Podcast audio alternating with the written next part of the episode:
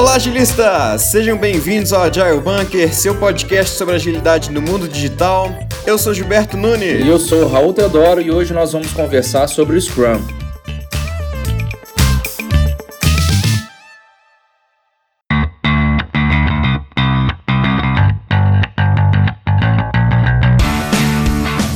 Deixa eu aproveitar esse espacinho aqui, Raul, só para falar sobre um evento que vai rolar aqui em BH, um evento bem bacana.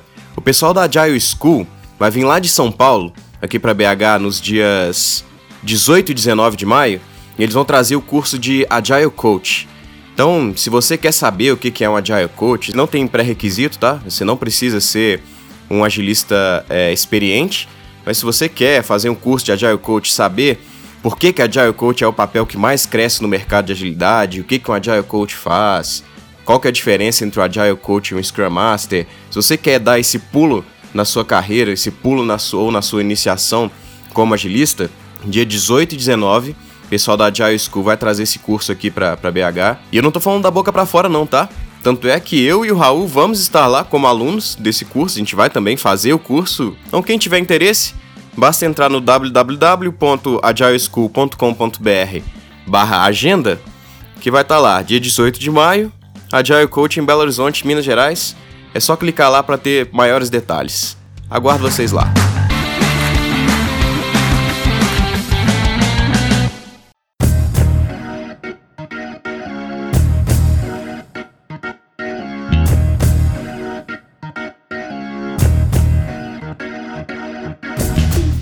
Muito bem, Raul. Finalmente, então, iremos falar sobre um processo, um framework, é, sobre agilidade. Nos outros episódios, a gente falou mais sobre o mindset de agilidade. Muita gente confunde agilidade com utilizar algum processo, utilizar algum framework, e a gente sabe que, na verdade, agilidade é um mindset, é uma forma de pensar. A gente explorou isso nos outros episódios, nos episódios anteriores.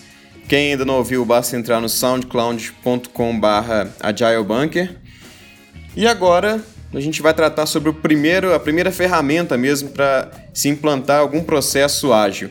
E a gente vai começar a falar sobre o Scrum, ou Scrum, que é o framework mais utilizado aí na, na comunidade. Algumas pesquisas apontam cerca de 80%, 85% usando alguma forma de Scrum, seja ele sozinho, puro, ou seja ele misturado com Kanban, alguma coisa assim.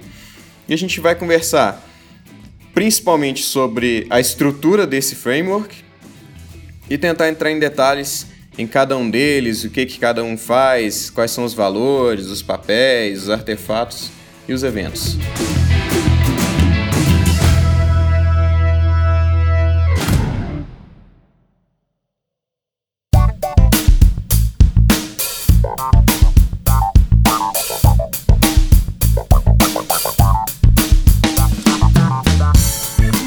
para início de conversa, vamos entender o que, que é o Scrum. O que, que é o Scrum, Raul? Então, Gil, segundo o guide do Scrum, é, ele é um framework dentro do qual pessoas podem tratar e resolver problemas complexos e adaptativos, enquanto produtiva e criativamente entregam produtos com o mais alto valor possível. Isso daí está escrito no guia. Exatamente. No guia do Scrum. Isso é disponível na internet, né? Exatamente. Scrumguide.org, aí tem lá em português. Bacana, vamos tentar entender essa frase aí, tentar esmiuçar ela bastante. Primeira coisa que tem escrito nessa frase é que o Scrum ele é um framework. É, por que, que a gente trata ele como um framework? É, ele, ele, é um framework porque ele é um, uma estrutura, né? Tipo um esqueleto que dá sustentação para o corpo humano. E nesse esqueleto eu consigo agregar várias coisas, ou seja, vários órgãos, isso vai construindo o que é o sistema do Scrum, né? Então ele não é um, um processo prescritivo ali, uma receita de bolo, né? Ele é uma estrutura e ali dentro você pode fazer do, do seu jeito, seria isso? Exatamente, eu posso agregar quaisquer outras práticas é, junto ao Scrum para que eu possa, é, como o próprio guide diz, é, entregar produtos com o mais alto valor possível, que é o que a gente vem discutindo é, nos outros episódios. Bacana. É, continuando a definição, ele diz que é um framework, então, né, uma estrutura, não é um, um processo, uma, uma receita de bolo, dentro do qual pessoas podem tratar pessoas. Ele fala bem claramente pessoas, né? A gente é, viu nos outros episódios que a agilidade ele tem muita, ela tem muito a ver com pessoas. É um trabalho é, criativo que envolve pessoas. Não adianta a gente tentar colocar agilidade nesse sentido que a gente está conversando aqui no podcast dentro de uma máquina, dentro de um processo é, sistemático de uma máquina. Então é um processo para pessoas, de pessoas para pessoas.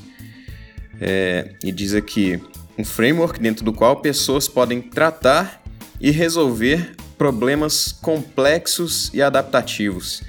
Fala um pouco para a gente, Raul, sobre o que é um problema complexo, o que é um problema caótico, o que é um problema simples, o que é um problema complicado. Vamos lá, a gente está falando sobre o Kinevin. O Kinevin foi criado pelo Dave Snowden e ele, ele, ele, coloca os problemas do mundo real em quatro contextos ou quatro domínios, né, que é o simples, o complicado, o complexo e o caótico. E o Scrum ele se encaixa no domínio do complexo. Bacana, vamos falar de cada um deles? Vamos cada lá. um desses quatro? É, começando pelo simples, né? Certo, o simples ele é basicamente onde você tem as melhores práticas. Ou seja, eu não tenho dúvida nenhuma é, da causa e do efeito. Uhum. Tá, Onde então- a relação de causa e consequência ela é, é bem clara. Bem clara. Tá. né? Eu, eu simplesmente é, tenho um problema, eu categorizo e respondo facilmente com as, com as melhores práticas. Quando a gente fala sobre o complicado, que aí eu tenho as boas práticas, é, eu, eu tenho que entender o problema, eu vou analisar qual que é aquele problema e com as boas práticas eu vou responder. Ou seja, nem sempre é tão visível, é tão claro como no simples, mas ainda assim eu consigo responder de forma prática. Uhum. No complexo já é um pouco diferente, porque o resultado, né, o, o efeito, ele só aparece depois da ação. Ou seja, eu preciso é, fazer a ação, eu vou sentir qual que foi o resultado e aí sim eu vou responder. Ou seja, a, a- o resultado emerge da ação. E no caótico já é uma situação mais complicada, porque eu não sei o que está acontecendo e a primeira coisa que eu preciso fazer é agir. E depois eu vou entender o que está acontecendo e depois eu vou responder. Bacana. Vamos dar alguns exemplos em cada um deles? É, pelo que a gente conversou aqui, o simples seria, sei lá, fazer um origami. Algo que tem. É, você pegar um pedaço de papel, fizer sempre as mesmas dobras, vai sair sempre o mesmo resultado. Ele é bem.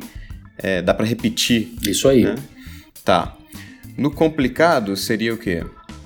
Seria algo como construir um, um prédio. Seria, sei lá, Ah, tá. engenharia civil, coisa do tipo. Existe um- uma, vamos dizer assim, uma receita de bolo, mas ela tem que ser adaptada para determinados tipos de solo, tipo de clima. Exatamente. Ah, entendi. O complexo seria um ser vivo, né? A mente de uma pessoa. é, Hoje, se você me der um presente, eu posso gostar dele. Se você me der esse mesmo presente amanhã, eu posso não gostar. Então, não é tão fácil de repetir assim. É, é mais complexo. Exatamente. Eu ia falar mais complicado de saber, mas é mais complexo É de saber. E o caótico é o prédio pegando fogo. Isso. A Você primeira age coisa- primeiro e depois vê as consequências disso.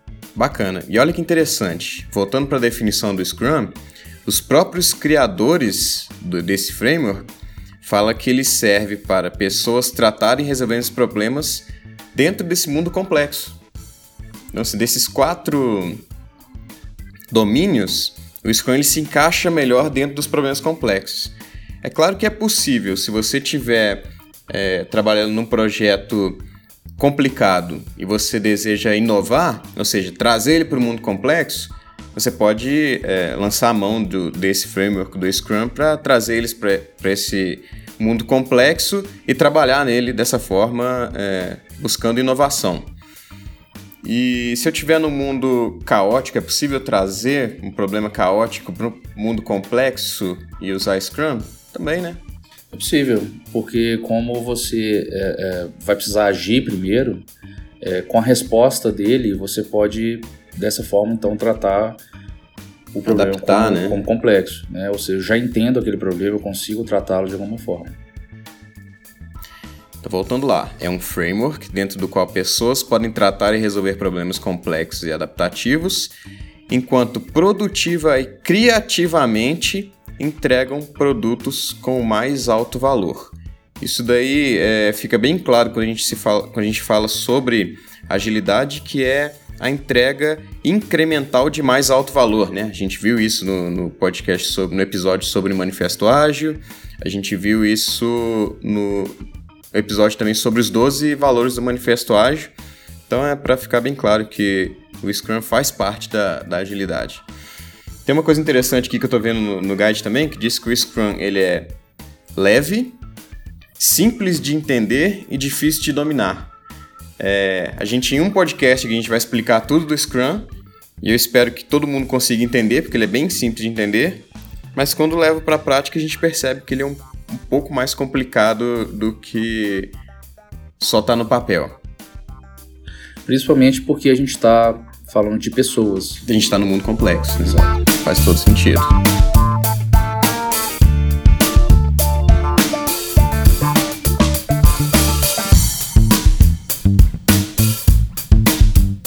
Começando então pelos valores do Scrum.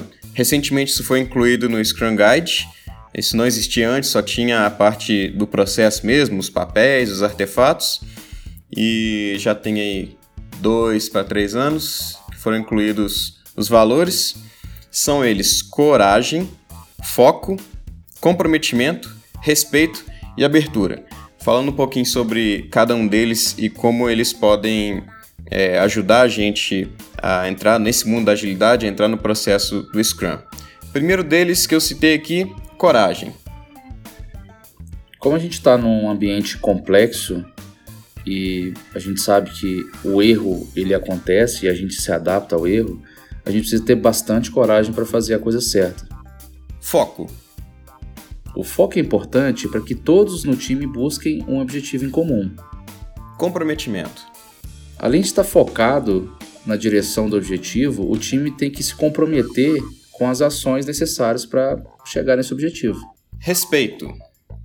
Como a gente está em time, não está trabalhando sozinho, a gente tem que respeitar o espaço do outro, as ideias do outro, para que o trabalho flua tranquilamente. E por fim, abertura. A abertura é legal porque ajuda a gente a entender e resolver algumas situações difíceis do dia a dia e faz com que o time cresça forte. E a gente não pode esquecer que além desses cinco valores, o Scrum é um, uma metodologia, é um framework ágil, né? Então ele também vai prezar por transparência, inspeção e adaptação, tudo aquilo que a gente já conversou sobre agilidade em episódios anteriores.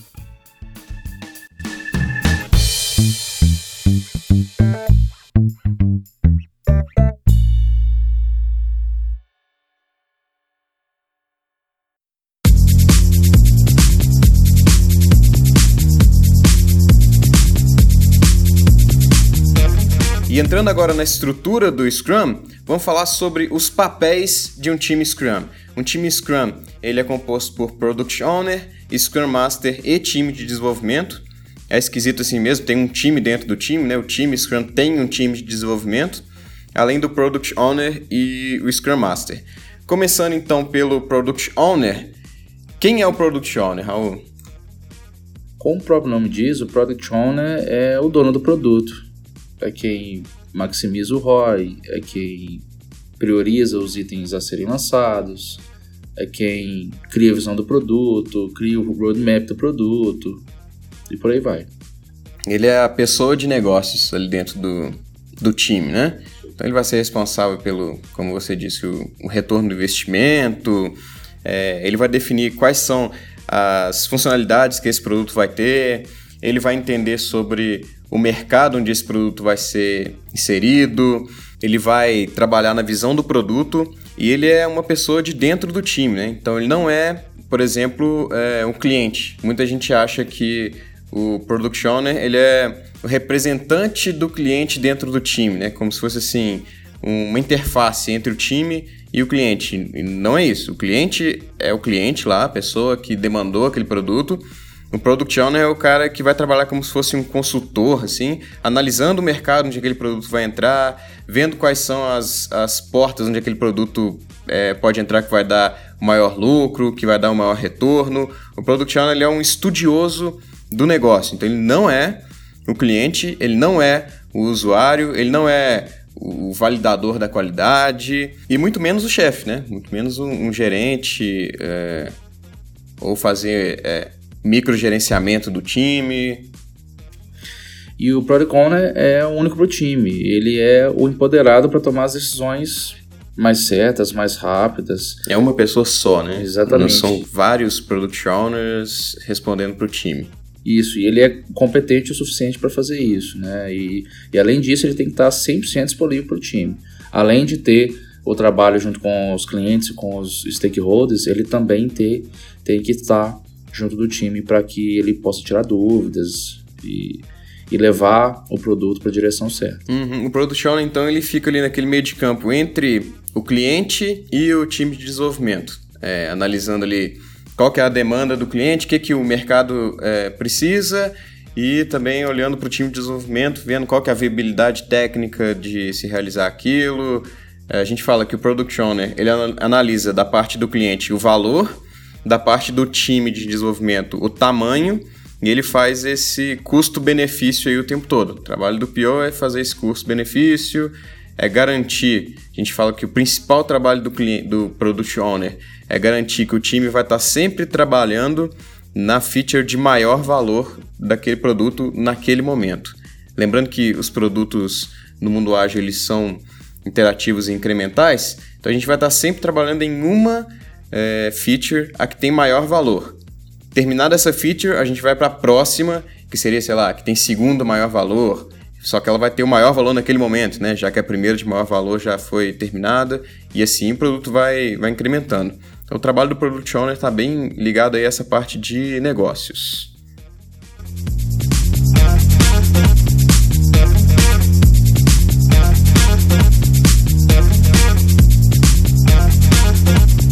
E além do Product Owner, a gente tem o Scrum Master, que apesar do nome, o Scrum Master ele não é o chefe, né? ele não é o gerente de projetos antigo que ganhou um nome novo e agora é ágil. O Scrum Master ele é a pessoa responsável pelo processo em si. Ele é a pessoa ali no time que entende de Scrum. O Product Owner não necessariamente precisa entender, o time de desenvolvimento não necessariamente precisa entender, porque o Scrum Master está lá para isso para balizar o time dentro do framework, para garantir que o time está rodando dentro do framework. É... O que, que o Scrum Master faz, Raul? Conta para a gente um pouquinho. Bom, o Scrum Master principalmente ele facilita e potencializa o trabalho dos membros do time, seja eles o Product Owner ou o próprio time de desenvolvimento. E além disso ele lidera, empodera, facilita rito e principalmente gera a eficiência nessa realização das tarefas aí de cada um. A gente fala que o Scrum Master ele é o, o líder servidor, né? Isso aí. É igual aquele livro do monge do executivo, porque o Scrum Master, como eu falei, ele não tem o cargo de chefe, mas ele é o líder dentro do time, até para poder é, ter as suas decisões para facilitar os ritos, para se puder é, definir o Scrum Master em uma única palavra, é facilitador, né? Ele trabalha como um escudo em volta do time, tirando todas as interferências externas do time garantindo que o time vai estar tá 100% focado, trabalhando ali no é, focado no objetivo. E além disso, Raul? É, e para isso ele também remove os impedimentos externos, né? É o que faz com que o time esteja blindado, como você bem disse, Gil. E além disso, ele também é, promove as mudanças na empresa. Né? Então ele, ele serve o time, serve o PO e também serve a organização. Né? Ele, ele muda mindset, ele muda cultura, ele muda várias coisas para que a gente, né, voltando a esse, esse assunto sempre, a gente sempre entregue o maior valor. Possível. Ele ajuda a empresa a entrar no, no mindset ágil, né? Através do, do Scrum. Bacana. Além disso, é, ele vai garantir né, o, que o Scrum está sendo executado e tem um trabalho também de coach de metodologias ágeis, né? A gente está ouvindo muito falar também sobre Agile Coach barra Scrum Master, nesse sentido de que o Scrum Master ele vai trabalhar como um disseminador dessa, dessas ideias ágeis, então ele vai trabalhar ele como um coach mesmo da, da, da agilidade. É, se a gente diz que o Agile Coach ele pode ser ou não uma evolução do Scrum Master, isso é uma polêmica. Mas a gente entende que hoje não é, não é possível ser só Scrum Master. A gente é, tem que saber de outras práticas, porque a gente falou lá no começo que o Scrum é uma estrutura. Então ele agrega outras práticas como Kanban, XP e por aí vai. Então, assim, a gente é dado como agilista. É um uhum. Scrum Master, mas é um agilista que conhece outras práticas e tudo mais. O Scrum ele é só uma das formas de ser ágil, né? Isso. Então, o papel do, do que a gente chama de Agile Coach é entender de Scrum e das outras, é, das outras ferramentas, digamos assim, da agilidade para poder transformar a organização, o trabalho em si, né, em algo ágil da melhor forma possível. Uhum.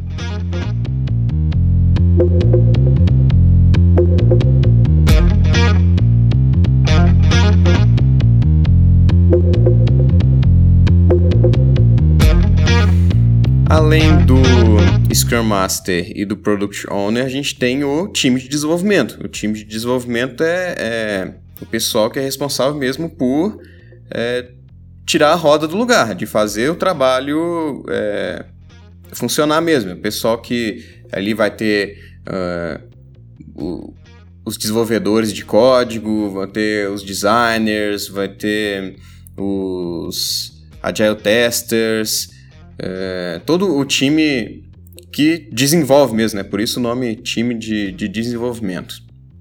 Esse time ele tem é, no mundo ágil umas características específicas, né, Raul? Sim, um time de desenvolvimento ágil é principalmente multidisciplinar. É, além de auto-organizado, é, ele tem o suficiente para cumprir o objetivo, seja ela da sprint ou, ou o que for. E ele tem que ser também pequeno, é, é importante que o time seja pequeno, porque quanto mais pessoas, mais canais de comunicação a gente mais tem. Mais difícil é a comunicação. Né? Exatamente. Então, é, com um time pequeno eu consigo controlar mais essa, essa complexidade na comunicação. Tá, então vamos olhar com, com detalhe algumas coisas que você disse aí. O time de desenvolvimento ele é multidisciplinar, ou seja, é, dentro do time você tem todas as competências necessárias para pegar aquele projeto do papel e colocar ele em produção. Então, o time Scrum ele é independente, ele não, não precisa e não pode também, né? Depender de algo externo. Ah, vou fazer esse produto aqui até tal ponto, mas na hora de testar, aí a gente manda lá para a equipe de teste. Não, a equipe de teste tem que estar tá dentro do time. Ah, a gente vai fazer aqui a parte do front-end, mas na hora de colocar no back-end, a gente manda para o departamento lá de não sei aonde. Não, se precisa do back-end, então coloca alguém de back-end dentro do time. Da mesma forma com design, da mesma forma com DevOps, da mesma forma com QA, tudo. Tudo que precisar para tirar do papel e colocar em produção, você agrega dentro do time. Além disso, Raul, você disse também que o time ele é autônomo, né? Ele vai então planejar seu próprio trabalho. Não é mais aquela coisa de vem um script para o time executar. O que vai vir para o time é a gente precisa criar essa feature aqui porque o mercado está demandando dessa forma. Como vocês vão fazer, vocês decidem. É, lembrando do mundo complexo né, que a gente falou no começo, cada situação é uma situação e o time sabe como melhor tratar essa situação naquela, naquele tempo. É, a gente comentou isso já, que as melhores pessoas para dizerem como será feito o trabalho são as pessoas que vão fazer o trabalho mesmo, né? E por isso que ele não é obrigado a aceitar imposições técnicas. Ah, sim. Não vai ter um, um vamos pensar, um líder técnico que vai criar. Bom, se precisar de um líder técnico, que pelo menos ele esteja no time, né? Mas ele não vai ter a obrigação de aceitar é, por exemplo, que o Product Owner ou o Scrum Master chega e fala assim: eu preciso dessa feature aqui e eu preciso que seja feita dessa forma. É, isso não acontece assim. Ele também não é obrigado a, a fazer todos os itens que o Product Owner desejar naquele momento. Ah, sim. Ele é responsável por definir é, qual que é o tamanho do trabalho que eu vou pegar para fazer é, nesse ciclo, né? Isso aí. Além disso, você disse que o time é pequeno, Raul, mas o que é considerado pequeno? Bom, o Scrum Guide diz pra gente que um time pequeno é de 3 a 9 integrantes, é, não contando com o PO e nem com o Scrum Master. Então, desses 3 a 9 podem ser designers, redatores, desenvolvedores, líderes técnicos, então cabe de tudo aí. E uma coisa importante também que a gente não pode esquecer, que nos projetos que rodam usando o Scrum, o time de desenvolvimento é o responsável pela qualidade do produto gerado. Então, se o código está bem escrito, se tem é, bug ou se não tem, o time de desenvolvimento é totalmente responsável por isso. É, não é porque tem simplesmente uma área de QA dentro do time, é que o QA simplesmente é responsável pela qualidade, o time todo é responsável pela qualidade.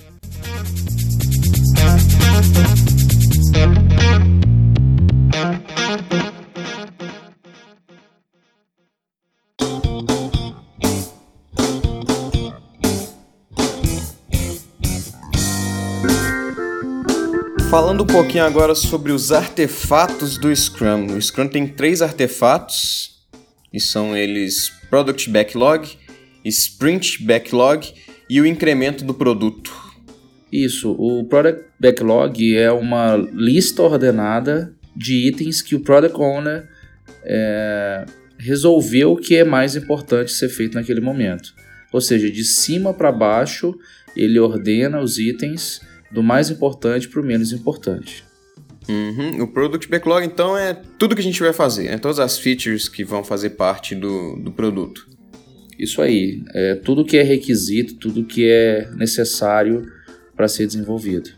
Aí o Product Owner mantém esse Product Backlog de forma ordenada para ter a prioridade, né? O que, que a gente vai fazer primeiro, o que, que a gente vai deixar para depois, de acordo com o valor. Isso, e, e, o mais importante é que esse Product Backlog ele não seja é, muito futurista. Né? O, o que eu quero dizer com isso? É que se a gente lembrar do Lean né, e, e, fazer com que a gente evite o desperdício, não precisa ter um, um, planejamento extenso do Product Backlog, sei lá, planejar seis meses ou um ano de trabalho. Eu simplesmente planejo o que é suficiente agora para que eu desenvolva e assim eu vou descobrindo mais sobre o produto e consequentemente criando novos itens para esse Product Backlog. Ah, sim. Aí é que a gente fala que os itens mais acima do, do Product Backlog eles são mais detalhados. E os itens mais abaixo, que são os de menos prioridade para esse momento, eles têm um número é, menor de detalhes. Né? Ele é menos detalhado, a gente precisa saber menos sobre ele. Perfeito. Além do Product Backlog, a gente tem o Sprint Backlog. Daqui a pouco a gente vai falar sobre os eventos do Scrum, e o Sprint é um deles, mas só para a gente entender o que é o Sprint Backlog, o Sprint em si ele é um, um ciclo interativo onde a gente vai desenvolver o produto. E o Sprint Backlog é o pedacinho do Product Backlog que a gente vai fazer nesse sprint, nesse ciclo. Quais daqueles itens lá que estão lá no topo do backlog, né, que são os itens de maior prioridade, que a gente vai pegar para fazer nesse próximo ciclo, nesse próximo período de tempo. Esses itens são o sprint backlog, formam o sprint backlog. Sim, e o responsável pelo sprint backlog é o time de desenvolvimento. Como a gente tinha falado antes, é ele que escolhe o que entra de item para sprint. Então, além dos itens, ele cria ali as tasks, cria o que for necessário para que ele cumpra então o objetivo da sprint. Uhum. Lembra lá que a gente tinha falado que o time de desenvolvimento não é obrigado a aceitar é, do product owner o que ele vai fazer no ciclo? É nesse momento aí, nesse momento de negociar qual parte do product backlog vai virar sprint backlog, é que o time de desenvolvimento tem a sua autonomia de escolher. Olha, desses 10 itens aqui que o product owner é, elencou como os mais prioritários, a gente só dá conta de fazer cinco, três. Quem decide se dá conta ou não é o time. E principalmente depois dessa escolha é que o time entende o que é o objetivo da sprint. Então, com os itens selecionados, eu sei o que, que é que a gente vai fazer e com isso qual é o nosso objetivo. E ao fim do sprint, a gente chega no último artefato, que é o incremento do produto. É, a gente comenta sempre e vai continuar comentando que um produto ágil ele é gerado de forma iterativa e incremental. Então, cada é, interação gera um incremento, né? Ele é interativo. Iterativo e incremental, a cada iteração gera-se um incremento, e um dos artefatos do Scrum é o incremento do produto. Lembrando que no mundo ágil, esse incremento de produto ele é um produto utilizável, funcional, pronto para ir para a produção caso seja necessário, para gerar o feedback do, do, do usuário. É, ele tem que ser potencialmente entregável, principalmente. É, esse, esse incremento é realmente a soma dos itens é, do, do sprint backlog. E a gente tem que ter cuidado quando vai fazer esse incremento de produto, para a gente não gerar vários incrementos que são separados e não conversam entre si. A gente tem que incrementar o que já está pronto agora. Tem que pegar o que já foi feito em sprints anteriores e colocar uma coisinha a mais. Essa coisinha a mais é o que o Scrum é, chama de incremento de produto.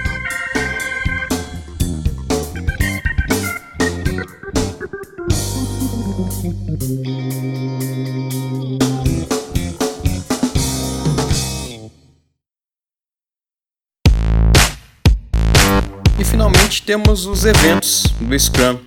São o Sprint, que a gente já comentou um pouquinho, o Sprint Planning ou planejamento do Sprint, a Daily Scrum ou Daily Meeting ou Stand-up Meeting ou reunião diária ou Daily, a Sprint Review e a Sprint Retrospective. Começando pelo Sprint, que a gente já comentou, o Sprint é um período de tempo. Basicamente é isso, é um período fixo.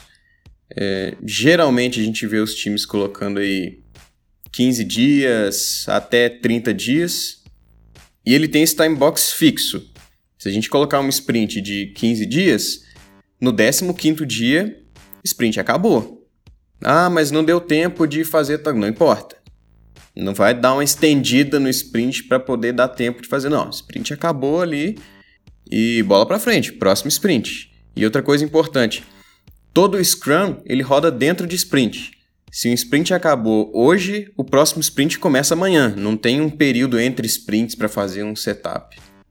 E a sprint é a única que tem o time box fixo. É, é aquele tempo. E quando a gente fala time box, é, é aquele determinado tempo ou menos. Ou seja, a sprint é a única que tem aquele tempo fixo. Se você determinar, acabou naquele dia, no outro já começa a próxima. Nem mais nem menos, né? Isso aí. Além do sprint, tem um, sprint planning. Sprint planning é uma reunião que a gente vai planejar o próximo sprint. Ela sempre acontece no primeiro dia do sprint. Então, como eu comentei, se o sprint terminou hoje e começa amanhã, o que, que a gente vai fazer amanhã? Amanhã a gente vai fazer a sprint planning, a gente vai fazer o planejamento do sprint, que é uma reunião. Dura quanto tempo mais ou menos, Raul? Ela tem o time box de 8 horas ou menos. É, para 30 dias ou menos. Ah, tá. Se o meu sprint tiver 30 dias, é, a minha sprint planning vai ter 8 horas e proporcional caso o meu sprint seja menor. Isso. Até 8 horas, né? Isso, até 8 horas. Bacana. Então, se meu sprint for de 30 dias, o meu primeiro dia inteiro vai ser de sprint planning, onde eu vou planejar o que, que eu vou fazer. Quem participa dessa reunião? Quem participa dessa reunião é o time inteiro, time de desenvolvimento, o Scrum e o Product Owner. Legal. E o que, que a gente espera que dessa reunião? O que, que a gente quer que saia dela? Bom, a saída dela é o Sprint Backlog, que é, são os itens que a gente falou agora, que são selecionados para sprint, e também, logo em seguida, o objetivo da sprint, que a gente também falou. Ah, tá. Então, linkando ali, a gente tem lá o Product Backlog, que é a lista de tudo que vai ser feito, o Sprint Backlog, que é a lista do que vai ser feito nesse sprint, E é nessa reunião, nessa sprint planning, que o time de desenvolvimento vai decidir qual parte do product backlog vai se transformar em sprint backlog e a gente vai fazer nesse período do sprint. E no Scrum também a gente faz uma reunião curta todos os dias, que é o próximo evento chamado Daily Scrum. Essa reunião ela tem o objetivo de planejar o dia seguinte, né? Do mesmo jeito que a gente usou a Sprint Planning para planejar o sprint, a gente vai usar a Daily Scrum para planejar o dia que está começando agora, né? A gente vai usar a Daily Scrum no começo do dia. Essa reunião ela tem que ser curta, porque são várias, né? Todo dia acontece, então a gente é, não pode ficar usando o tempo do time em reunião. E rápido que eu digo é 15 minutos. Ela tem um, um tempo fixo no Scrum Guide, tempo máximo, na verdade não é nem fixo, é o tempo máximo de 15 minutos e ela acontece todo santo dia do sprint. É, e a daily é para o time de desenvolvimento. Não é obrigatória a presença do SM nem do PO. Porém, se eles quiserem participar para de alguma forma contribuírem, é, a convite do time de desenvolvimento, principalmente, eles podem participar. Mas é importante que o time de desenvolvimento entenda que esse evento em específico é para eles. É, os criadores do Scrum é, falam até que essa Daily Scrum é como se fosse aquela reunião que os jogadores de futebol americano fazem antes de cada jogada, né? Então ali rapidinho eles decidem qual vai ser a próxima jogada e bora pro trabalho. O próximo evento é a Sprint Review. Ela acontece no último dia do sprint. Então vamos lá. A gente tem um sprint lá de X dias. No primeiro dia a gente fez o planejamento. Em todos os dias que foi seguindo esse sprint, a gente fazia a Daily Scrum. No último dia, a gente faz a Sprint Review. A Sprint Review tem um objetivo bem simples, que é captar feedback sobre o incremento do produto que foi construído.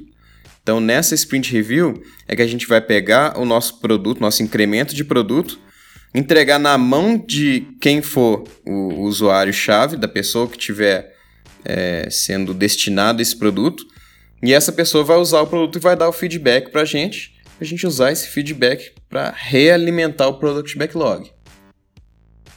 É isso, e a duração de uma Sprint Review são quatro horas para sprints de um mês, e os participantes dela são os clientes, o time de desenvolvimento, o PO, o SM, stakeholders, ou seja, qualquer parte importante que vá dar esse feedback para a gente. Importante lembrar uma disfunção que eu já vi acontecer várias vezes, é de times usarem sprint review para fazer um repasse para o product owner. Então, o product owner, ele, a primeira vez que ele está tendo contato com o incremento do produto é durante o sprint review.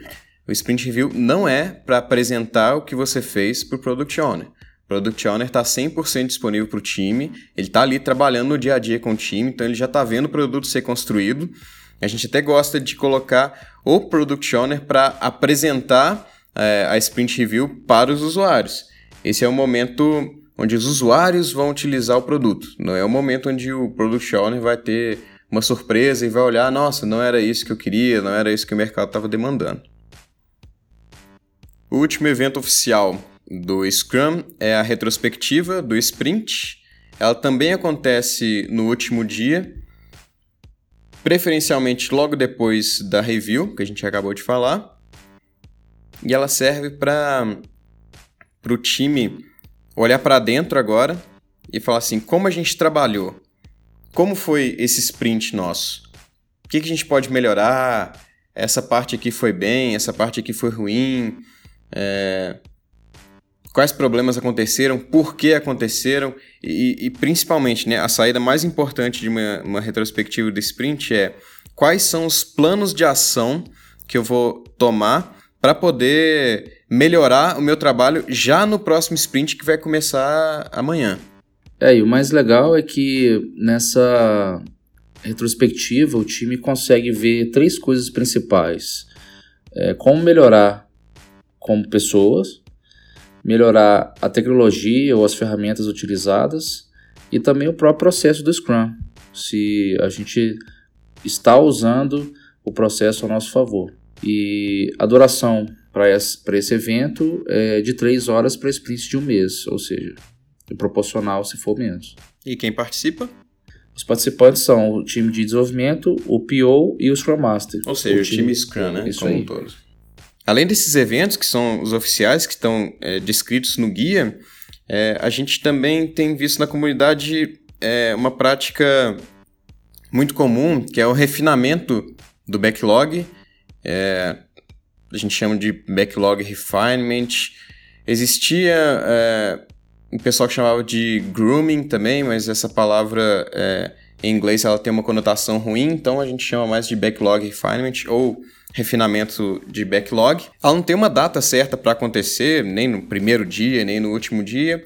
O que a gente vê mais comum de acontecer e com uma boa prática é que ela aconteça no final do sprint, né? Aí ela pode ser um dia e, e faz a, a, essa reunião de refinamento, ou ela pode acontecer, sei lá, uma horinha no, na quarta-feira, uma horinha na quinta-feira, né? E a gente fala também que o tempo dela não pode consumir mais do que 10% do que do trabalho que o time de desenvolvimento teria nesse sprint. A gente coloca aí mais ou menos 5%, que dá mais ou menos ali umas duas horas de reunião. Por isso que eu comentei, né? Uma hora na quarta, uma hora na quinta. Ou então faz é, duas horas na quarta mesmo, quarta para quinta. E para que, que serve essa reunião? Tá falando muito sobre a estrutura dela. Para que, que ela serve, Raul? Essa reunião ela serve para refinar, criar um melhor entendimento dos itens em função do desenvolvimento do produto. Quanto mais eu desenvolvo, mais eu entendo aquele produto. Ou seja, a cada lançamento, a cada feedback que eu tenho do cliente, eu entendo mais e consigo refinar esses itens do Product Backlog, consequentemente fazendo com que eles sejam mais assertivos. Uhum. Essa reunião surgiu como uma necessidade que os times é, sentiam que durante a sprint planning era a primeira vez que o time tinha contato com aquele item de backlog, aquela feature que ia ser desenvolvida. Aí surgiam muitas dúvidas, é, o time ficava mais tempo discutindo sobre o que era aquele item do que discutindo como é, fazer aquele item, que é o objetivo principal da sprint planning.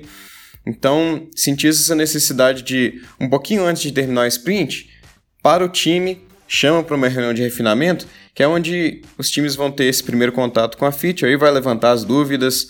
É, vai dar tempo também do Product Owner, que é o responsável pelos itens do backlog, correr atrás de alguma coisa que ele não tinha percebido, de alguma dúvida que o time teve e ele não soube responder, para que quando chegar na sprint planning, no primeiro dia do sprint, o time já saber do que se trata aquele item e conseguir conversar sobre como a gente vai transformar esse item em produto.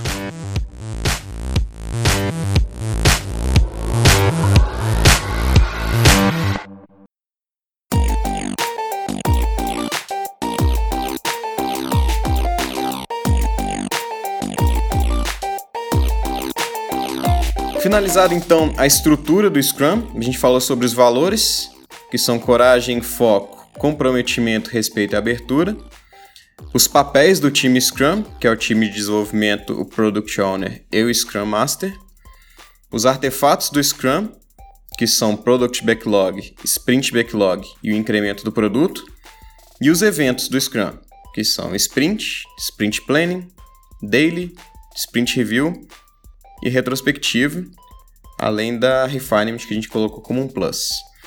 Além disso, existem, existem umas práticas recomendadas no Scrum Guide a gente vai conversar um pouquinho agora sobre elas. É, a primeira que a gente já vê de cara sendo tratada oficialmente no Scrum Guide é a definição de pronto, né, Raul? Sim, a definição de pronto é, é o entendimento do time do que está finalizado ao final da sprint. É, deve ser um, um, um contrato ou, ou, ou, um acordo que tem que ser conhecido por todos, que é o que vai ser comum ali da qualidade do que vai ser entregue é como se fosse um, um checklist, né?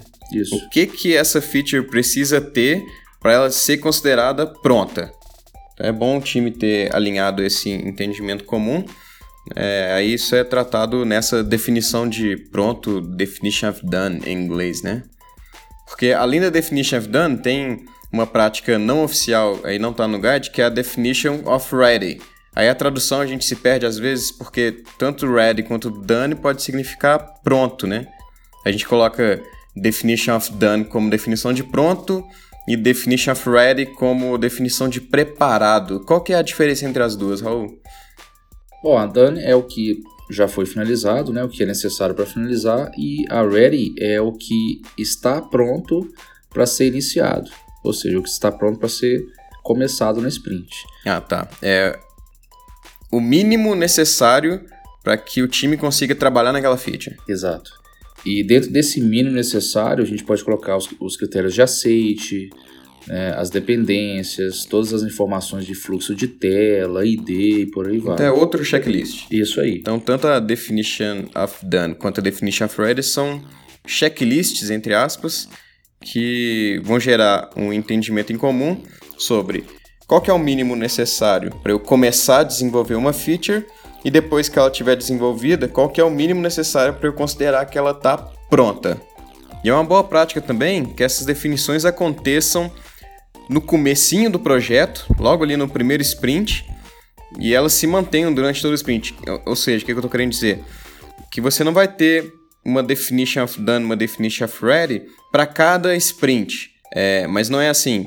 Tem uma definition of done do sprint 1. Acabou o sprint 1, essa definition of done morreu, e agora a gente vai criar uma nova para começar o sprint 2, não é isso? A definition of done ela é uma só durante todo o projeto e ela vai evoluindo é, também de forma interativa e incremental, como qualquer elemento do, de um produto ágil.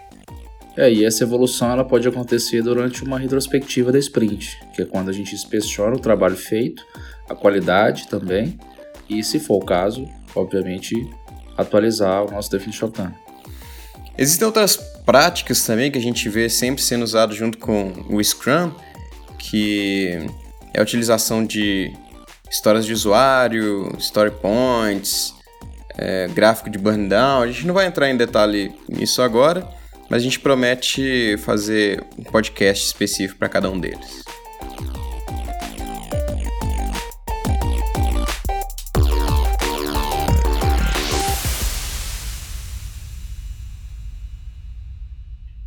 Esse episódio do Agile Bunker mais uma vez em parceria com o métodoagil.com, onde você encontra posts sobre agilidade, vídeos, um conteúdo incrível onde você pode se aprofundar ainda mais sobre esse conteúdo tão interessante.